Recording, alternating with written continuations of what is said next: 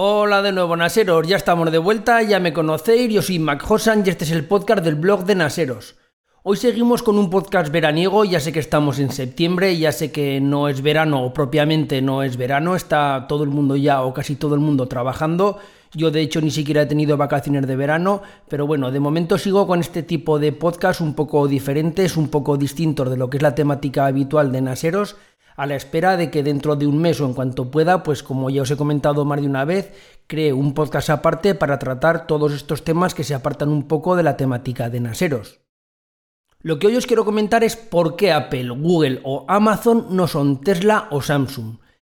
Aunque a mí me conocéis por mi faceta tecnológica, pues porque os hablo siempre de tecnología, hay muchísimas cosas que me gustan aparte de la tecnología, como puede ser la economía, la ciencia, hay muchas cosas que me gustan, pero una de ellas es la economía. Entonces, en el podcast de hoy os voy a explicar una mezcla de economía y una mezcla de, tecnología de por qué, bajo mi punto de vista, eso sí lo quiero dejar bien claro, por qué bajo mi punto de vista Apple, Google o Amazon no son Tesla o no son Samsung por poner unas marcas. Podría haber puesto cualquier otras marcas, pero os voy a explicar la diferencia competitiva que tienen unas marcas frente a otras y por qué Tesla está como está, que Tesla está pasando unos apuros económicos muy grandes, y por qué Apple o Google o Amazon son empresas muy consolidadas, que bueno, ya sabéis que Apple hace poquito alcanzó el trillón de dólares americano o el billón europeo, o Amazon que está a las puertas de conseguirlo. Entonces voy a explicaros o voy a tratar de explicaros de una manera sencilla, no os voy a dar una charla de economía ni muchísimo menos, aunque a mí me gusta mucho la economía, no es cuestión de ahora abrumaros con un montón de datos y de estadísticas y de cosas, pero sí que os quiero dar mi punto de vista de por qué unas empresas están donde están y otras no, y cuáles son el futuro o qué podemos esperar de cada una de ellas. Una cosa que quiero dejar bien clara es que voy a tratar las empresas sin tener en cuenta al CEO, al CEO de cada empresa. Por supuesto que un CEO es algo muy importante en una empresa, no es lo mismo que tengan un CEO u otro, se ve muy claramente en Apple la influencia que tuvo Steve Jobs o la influencia que tiene ahora Tim Cook, o por ejemplo en Microsoft ahora Satya Nadella frente a Steve Ballmer, que bueno, Steve Ballmer ya sabéis que he dicho muchas veces que fue un desastre, o por ejemplo lo que está ocurriendo ahora en Tesla con, con Elon Musk. Entonces, Voy a dejar un poquito aparte el tema de los CEO. De hecho, ya os comenté que grabé un podcast, lo que pasa es que fue un podcast de prueba que lo grabé mientras conducía en un viaje largo que tuve que hacer por trabajo. Hice una prueba y salió mal porque, bueno, no, el audio no era bueno y decidí no publicarlo.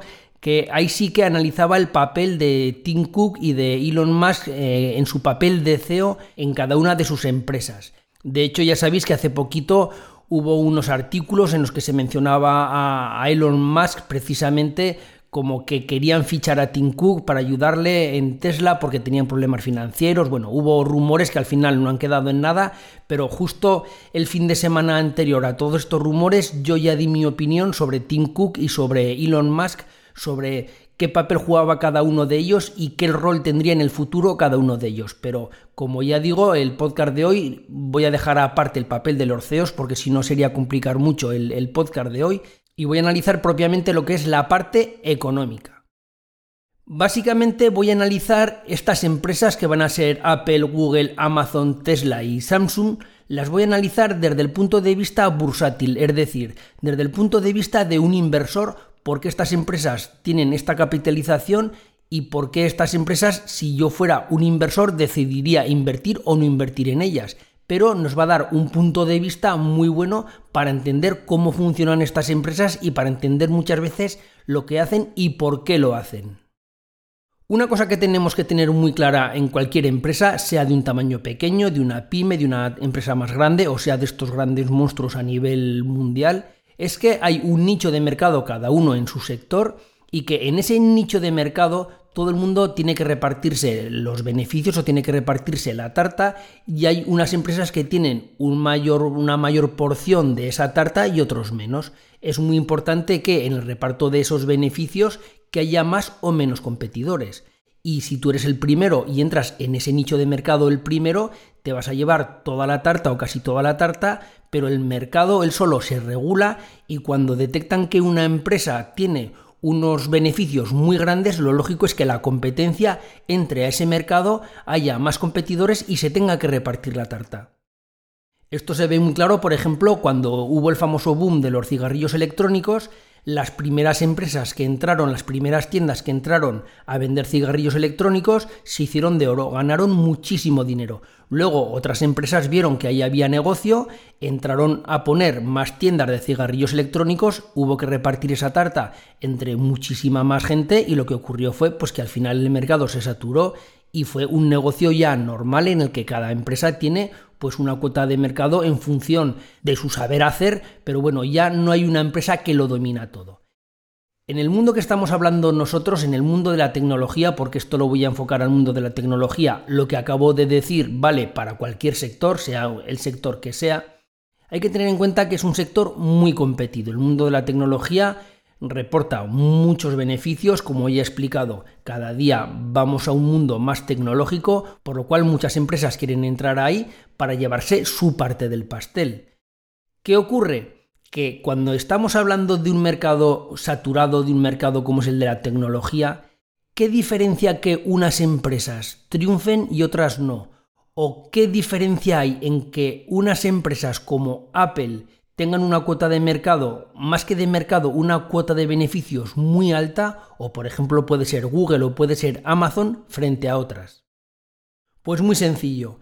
La gran diferencia es que, como he dicho antes, hay empresas que tienen una ventaja competitiva sobre las demás que hacen que su producto sea muy difícil o imposible de copiar.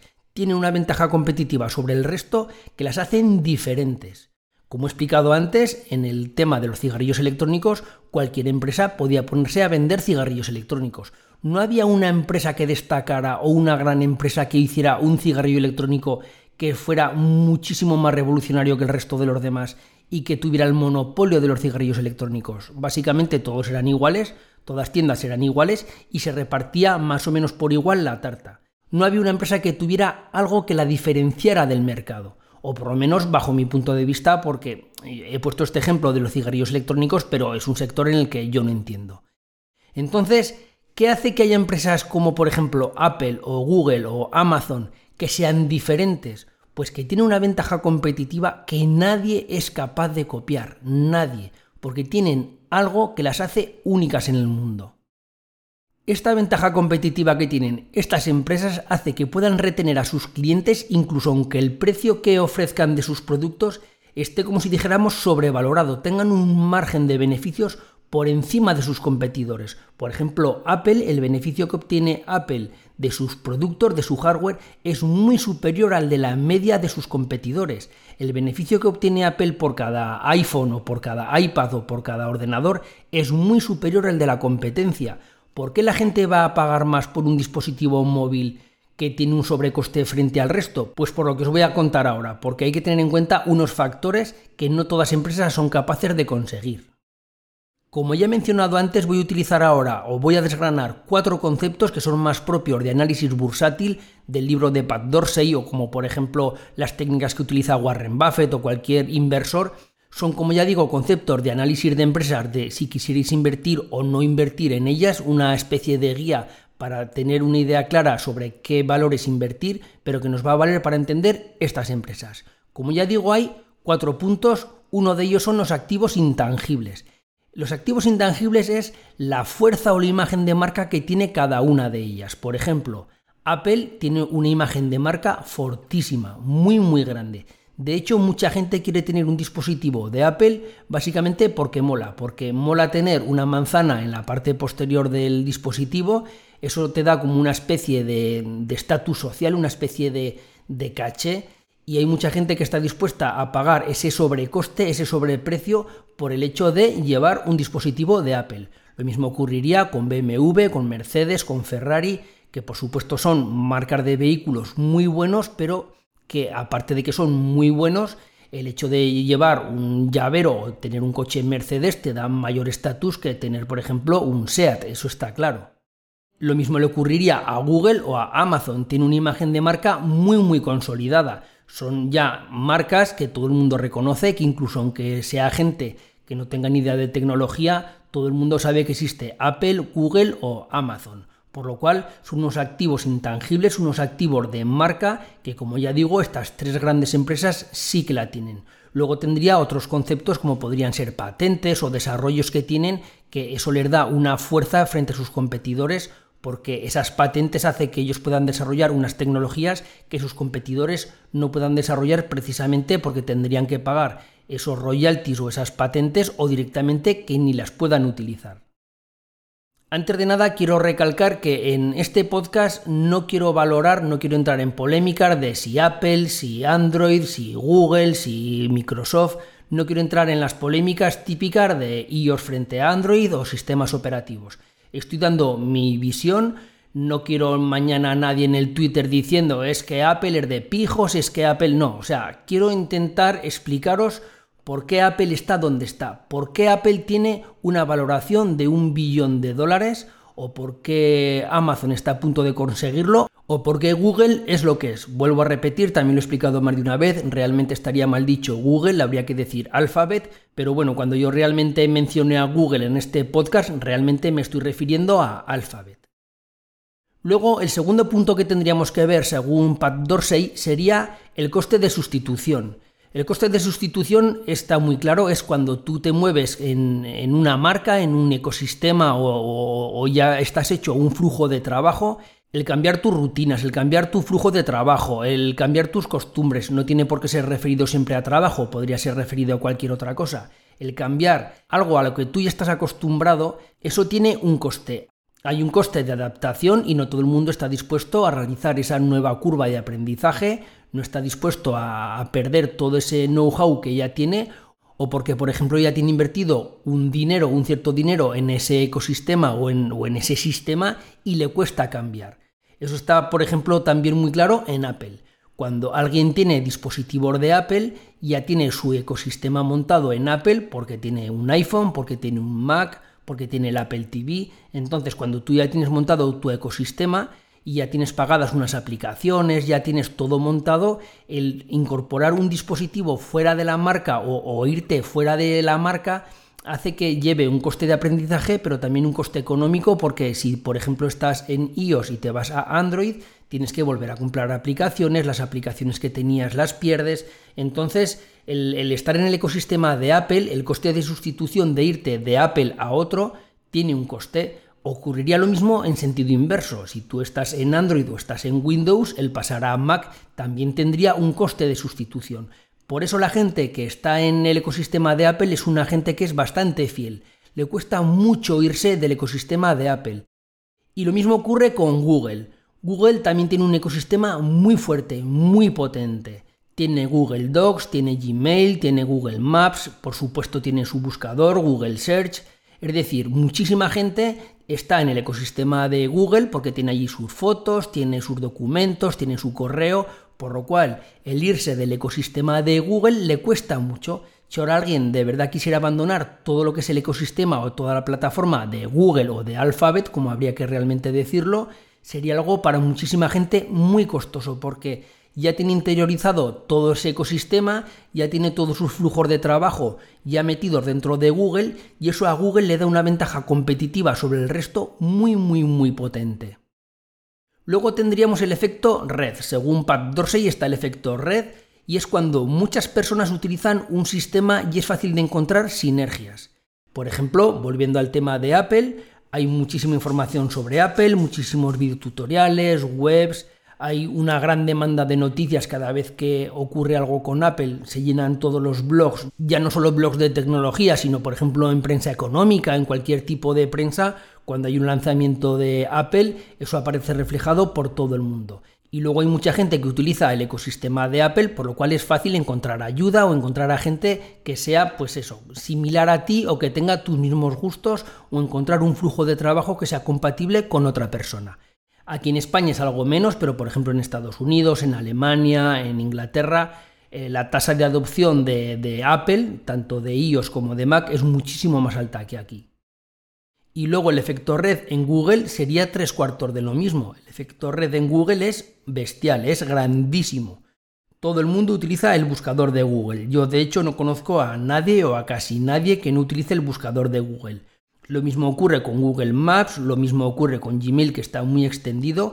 El efecto red en Google es muy grande porque cuanta más gente utiliza los servicios de Google, hace que Google aprenda más, hace que Google sea más potente. Cada vez que vosotros hacéis una búsqueda en Google, hace que Google con su inteligencia artificial aprenda y hace que el buscador de Google cada vez sea más potente. Lo mismo ocurre con Google Maps. Cuanta más gente utiliza Google Maps, se vuelve más inteligente o más potente Google Maps. Lo mismo con Gmail, con Google Docs, porque como ya sabéis, lo que hace Google es leer los correos, está leyendo todos los documentos y eso hace que cada vez Google sea más potente precisamente por este efecto red.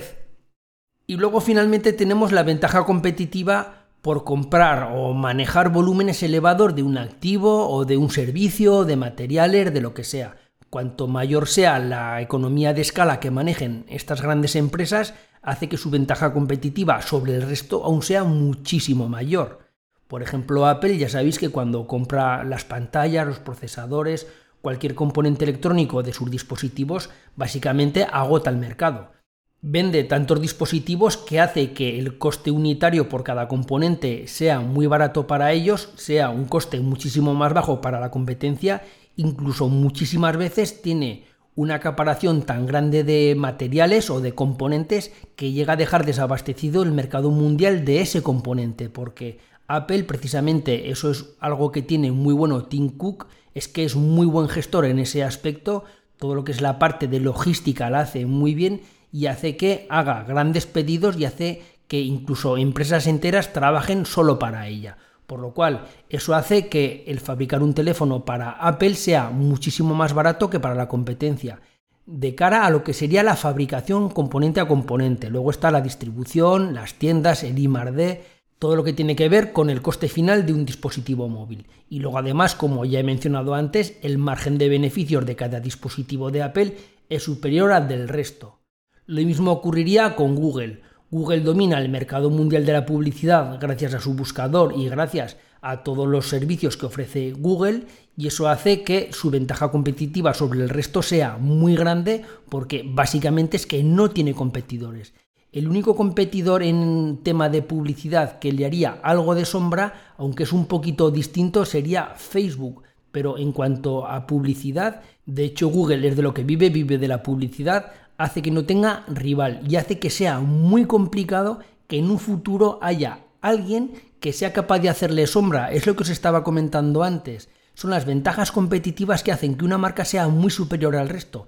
Es muy difícil, no imposible, pero sería muy difícil que dentro de unos años, en vez de ser el motor de búsqueda más usado, el de Google, sea pues el de Microsoft o cualquier otro competidor que salga nuevo que genere un motor de búsqueda que desbanque a Google, precisamente porque Google por lo que he mencionado antes de los costes de sustitución y del efecto red, hace que cada vez sea más usado, tiene una tasa de adopción altísima y hace que cada vez que buscamos algo en su buscador aprenda, por lo cual tiene un volumen de búsquedas tan grande que es muy difícil que el día de mañana alguien cree un motor de búsquedas capaz de desbancar a Google porque no va a tener ese número de visitas inicial tan grande como para que ese motor de búsqueda tenga una inteligencia artificial tan buena para que con unas poquitas búsquedas sea capaz de desbancar a Google con la cantidad de búsquedas que hace. Y luego, por ejemplo, aquí también estaría Amazon. Amazon tiene una tienda de productos casi ilimitados, casi podemos comprar cualquier cosa a un precio casi también diría yo imbatible porque tiene precios muy muy buenos y hace que la ventaja competitiva de Amazon frente al resto de las tiendas online sea muy grande, porque maneja un volumen de ventas bestial, maneja un volumen de ventas muy grande y además hace que los costes de transporte o los costes de logística para Amazon sean más baratos que para el resto, porque como tiene un volumen tan alto puede apretar mucho las clavijas a lo que serían las empresas de paquetería y hace que las empresas de paquetería le ofrezcan un precio a Amazon que no le pueden ofrecer a cualquier tienda online.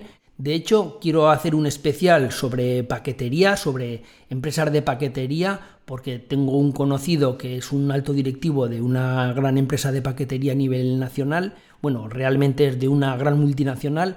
Entonces, más adelante quiero hacer un especial para explicaros cómo funciona todo este mundo porque es bastante más complejo de lo que os pensáis. ¿Y por qué al principio os he mencionado que Apple, Google o Amazon no son Tesla o Samsung? Pues muy sencillo, porque Tesla y Samsung no cumplen estos cuatro puntos de Pat Dorsey o no cumplen muchos de estos puntos y hace que su ventaja competitiva frente al resto no sea la misma que la que puede tener Apple, Google o Amazon. Si recordáis al principio del podcast os comentaba que es muy importante tener algo que te diferencie de la competencia que hace que sea muy difícil de copiar o prácticamente imposible de copiar. Por ejemplo, Apple fue el primero que lanzó el Touch ID fue el primero que lanzó un teléfono, como hoy lo conocemos, lo que es un smartphone, lo que es un iPhone. Fue el primero en lanzar el Face ID. De hecho, ahora tiene el famoso notch que todo el mundo quiere copiar. Fue el primero en lanzar un iPad. Es decir, Apple va por delante. Ellos crean algo y los demás tienen que ir a remolque, tienen que intentar copiar a Apple. La ventaja competitiva de Apple frente al resto está muy clara. ¿Qué ocurre, por ejemplo, con Tesla? Pues muy sencillo, que esta ventaja competitiva no la tiene. Tesla hay que reconocer que fueron los primeros en popularizar el coche eléctrico, que fueron los primeros en realizar o fabricar un coche eléctrico que llamara la atención, que la gente lo quisiera porque los coches eléctricos hasta entonces eran muy feos, eran casi prototipos que nadie quería y el primero en crear un coche eléctrico deseado por la gente y que de verdad se fabricó y se vendió no en masa, porque no, el número de unidades vendidas no se puede comparar a los grandes fabricantes de automóvil, pero bueno, el primero en popularizar el coche eléctrico fue Tesla. Llevado al caso que os he mencionado antes, fueron los primeros en lanzar el cigarrillo electrónico. Eso le dio una ventaja competitiva, pero ¿qué ha ocurrido? Que ahora los coches de Tesla no tienen nada que tengan algo diferenciador frente al resto de las marcas. Es decir, el resto de las marcas ya no es que hayan igualado a Tesla, es que le han superado. El fabricar un coche es algo muy complicado, os lo puedo decir yo porque vivo en Zaragoza, mi hermano es ingeniero en, Opel, es un ingeniero de alto nivel en Opel y sé muy bien las complicaciones que tiene fabricar un coche. Entonces, fabricar un coche no es colocar cuatro ruedas, un motor y un volante es muy complicado. Diseñar una carrocería, los frenos, la aerodinámica, los acabados, es algo muy complicado. Es algo que tiene un know-how muy alto que Tesla de momento no tiene. De momento ese know-how lo tienen las marcas tradicionales como pueden ser Ford, como puede ser Volkswagen, como puede ser General Motor. Es decir, es algo muy complicado que de momento Tesla es una empresa muy joven que de momento no tiene. Y eso se nota en sus vehículos. Y luego, por otro lado, tiene lo que es la parte de la conducción autónoma. Es verdad que la parte de conducción autónoma de Tesla en su día fue la mejor, pero ahora está totalmente desbancada por otras marcas. De hecho, la conducción autónoma de Tesla ahora, a día de hoy, es peor que la que había hace un par de años. No es que no haya avanzado, es que encima ha retrocedido. Por lo cual, ahora tenemos coches que en lo que sería mecánica o, hardware, como lo queréis decir, de comodidad, de prestaciones, de frenos, de volante, de acabados de un coche eléctrico están por encima de Tesla. Y luego, en cuanto a conducción autónoma, también tenemos coches que están por encima de Tesla. Por lo cual, Tesla hoy en día se tiene que repartir el pastel con el resto de los competidores, que encima muchos competidores están por encima de él. Lo único de los cuatro puntos que os he comentado antes que tiene Tesla es el primero, el de activos intangibles, la fuerza o imagen de marca. Mucha gente a día de hoy quiere tener un Tesla, pues porque tener un Tesla mola, porque tener un Tesla es algo que te da como caché o prestigio, porque hay muy pocos, pero eso va a durar muy poco. Dentro de muy poquito, el resto de los coches eléctricos del mercado, en cuanto las grandes marcas, cuando Ford, Volkswagen, Ferrari, porque Ferrari también va a sacar su coche eléctrico, cuando todos saquen sus coches eléctricos, Tesla se va a quedar desbancado. Por eso Tesla lo está pasando muy mal. Por eso Tesla tiene unos problemas económicos muy grandes. Porque esto que os he comentado yo a muy grandes rasgos, por supuesto, un gran inversor, alguien que entiende de economía, ve todo esto y ve que Tesla no es una empresa que tenga un futuro pues muy bollante. Sin embargo, le ocurre lo contrario en las otras empresas de Elon Musk, en SpaceX e Hyperloop son empresas que sí que tienen una ventaja competitiva sobre el resto, es decir, SpaceX es capaz de hacer cosas que la propia NASA o los rusos o los chinos no son capaces de hacer en el sector aeroespacial. Hyperloop es también otro caso claro. Hyperloop de momento es como una promesa, de momento es algo que mm, de momento no está extendido a nivel mundial y que no hay grandes infraestructuras de Hyperloop. De hecho, ya sabéis que ahora en España se ha puesto no una fábrica, pero sí un, un centro de ensayo para desarrollo de Hyperloop. Pero también es algo que es muy novedoso, que nadie de momento es capaz de hacer. A lo mejor el día de mañana, si Hyperloop llega a ser algo viable, rentable, como puede ser hoy en día el AVE, los trenes de alta velocidad, pues a lo mejor entran otros competidores como podrían ser empresas italianas, inglesas, alemanas, norteamericanas, distinta de la de Hyperloop, y a lo mejor esa ventaja competitiva que tiene hoy en día la pierde, pero a día de hoy SpaceX y Hyperloop son un caso muy contrario a Tesla. ¿Qué ocurre con Samsung? Pues tres cuartos de lo mismo. Samsung tiene un sistema operativo que es Android. ¿Y qué tiene un teléfono de Samsung? Vuelvo a decir lo mismo, no quiero que encima se me eche la gente diciendo que el Samsung Note, que el Samsung Galaxy no sé qué, pero ya entendéis a lo que voy. Samsung fabrica un teléfono mejor, peor, con un sistema operativo Android y otras marcas como Xiaomi son capaces de hacer algo muy parecido a mitad o a la tercera parte de precio, por lo cual esa ventaja competitiva que tiene Apple con un sistema operativo que es único y con un hardware que es único, no lo tiene Samsung, porque Samsung de momento no ha creado el primer Touch ID, el primer Face ID, el primer iPad, no ha creado nada de eso. Y luego, si tú coges un teléfono de alta gama, como puede ser un Samsung de alta gama o un Huawei de alta gama, con sus diferencias, porque cada uno tiene sus puntos fuertes o sus puntos débiles, o por ejemplo el Pixel de Google, pues básicamente son iguales. El uno tendrá un poquito mejor la cámara, el otro tendrá un poquito mejor como son los de Samsung, lo que es la pantalla, que es una pantalla OLED de muy buena calidad, pero realmente muchas veces no justifica ese sobreprecio en gastar 1000 euros en un Samsung cuando un Xiaomi pues básicamente te da lo mismo en vez de por 1000 euros por 400.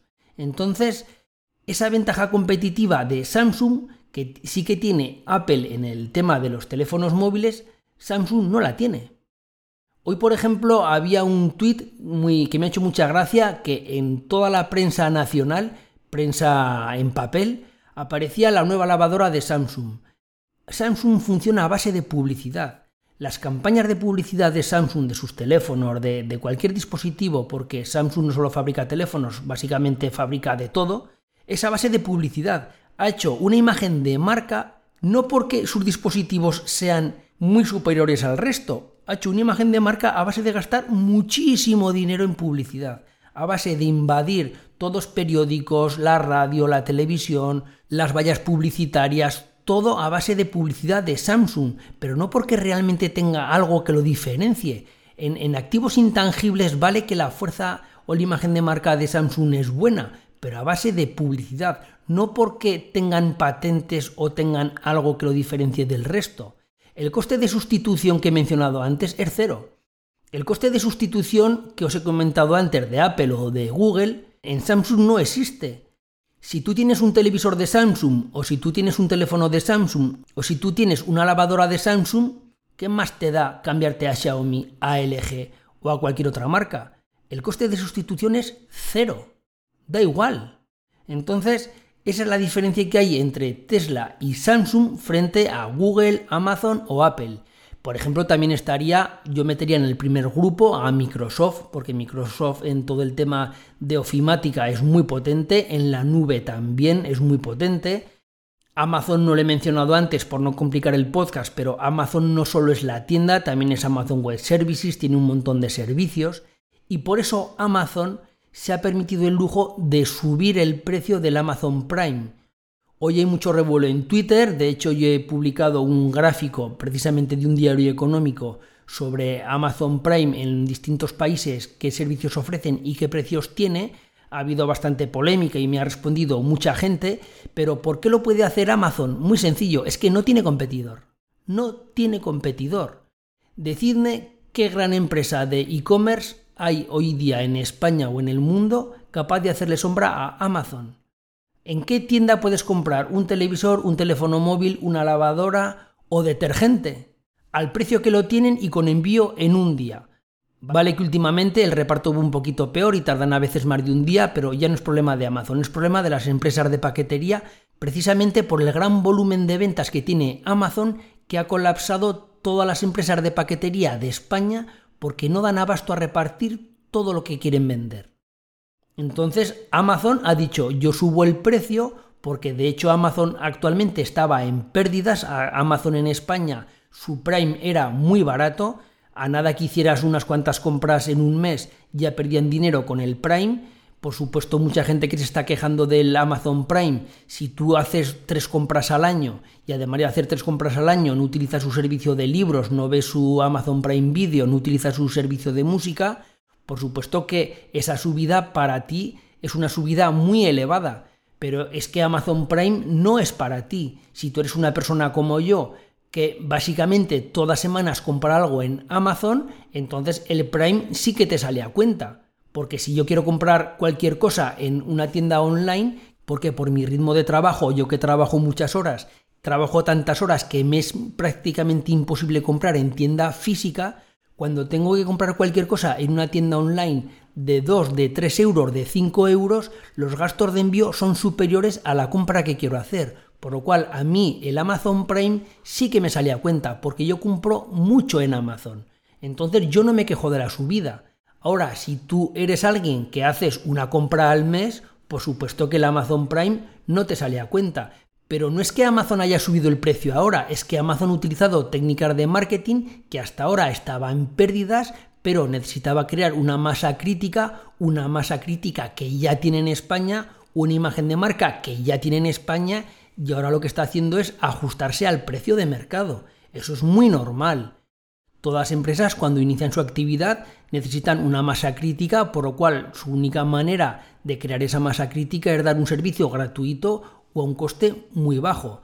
Amazon tiene un poder económico que se puede permitir el lujo de haber estado varios años en España perdiendo dinero para ahora ya poderse recuperar. Entonces, toda esta gente que se está quejando de Amazon de la subida yo bajo mi punto de vista no tienen por qué quejarse. Amazon tiene unos servicios y un precio. Tú tienes que valorar si estás dispuesto a pagar ese servicio por ese precio.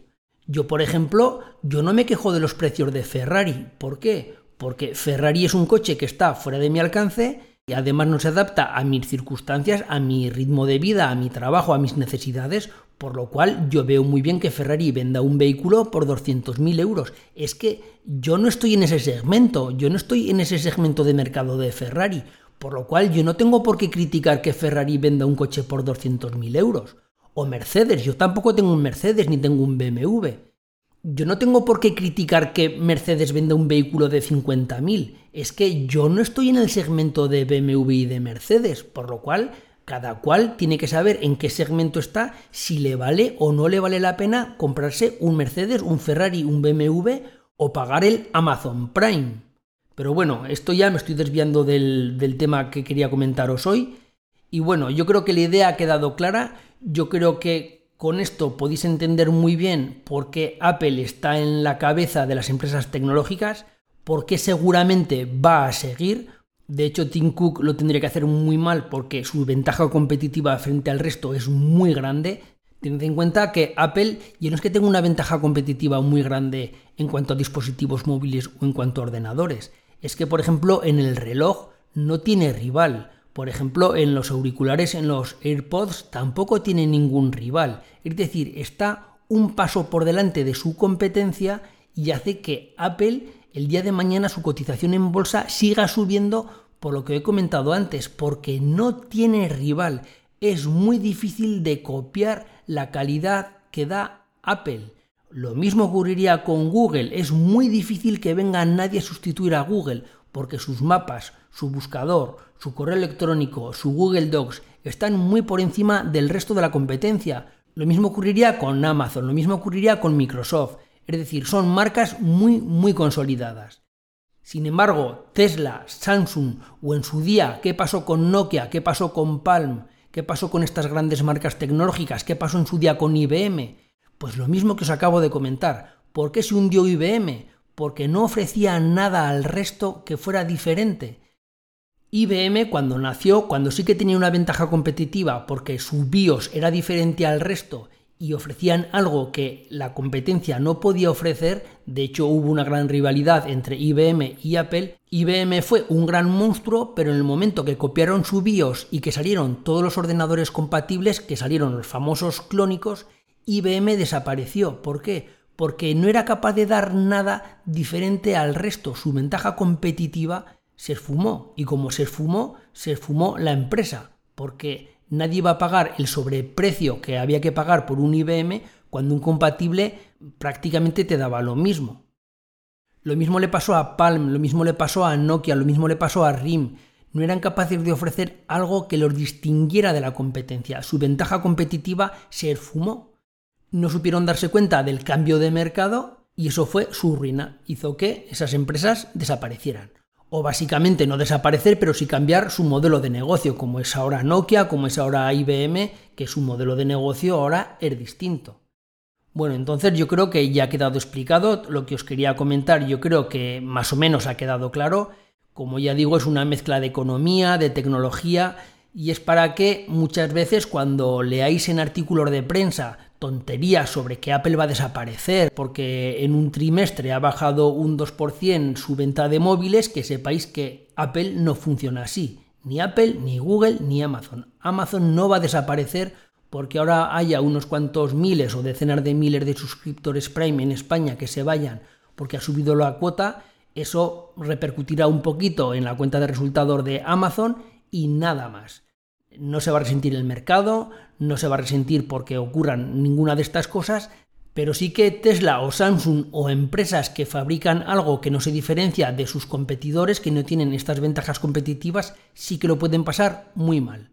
Bueno, pues entonces esto ha sido todo, nos oímos en la próxima, un saludo y por cierto, hace mucho que no lo comentaba, ya sabéis que yo leo todos los comentarios de iBox, respondo todos o prácticamente todos, si no contesto algunos porque se me ha pasado. Igualmente agradezco todos los comentarios y todas las valoraciones de iTunes, ya sabéis que en iTunes no hay un feedback directo, no puedo responder, no funciona de esa manera, pero bueno, si queréis escribir una reseña, una valoración en iTunes, os lo agradezco mucho para darle mayor visibilidad al podcast. Y como siempre digo, si vosotros consideráis que este podcast está bien, que os gusta y que hay gente a la que le puede interesar, pues bueno, solo os pido que se lo comentéis a un amigo, a un primo, a un compañero de trabajo, a alguien que penséis que este podcast le puede ayudar y que este podcast puede ser de su interés. Ahora sí, me despido, esto ha sido todo, nos vemos en la próxima, un saludo y adiós.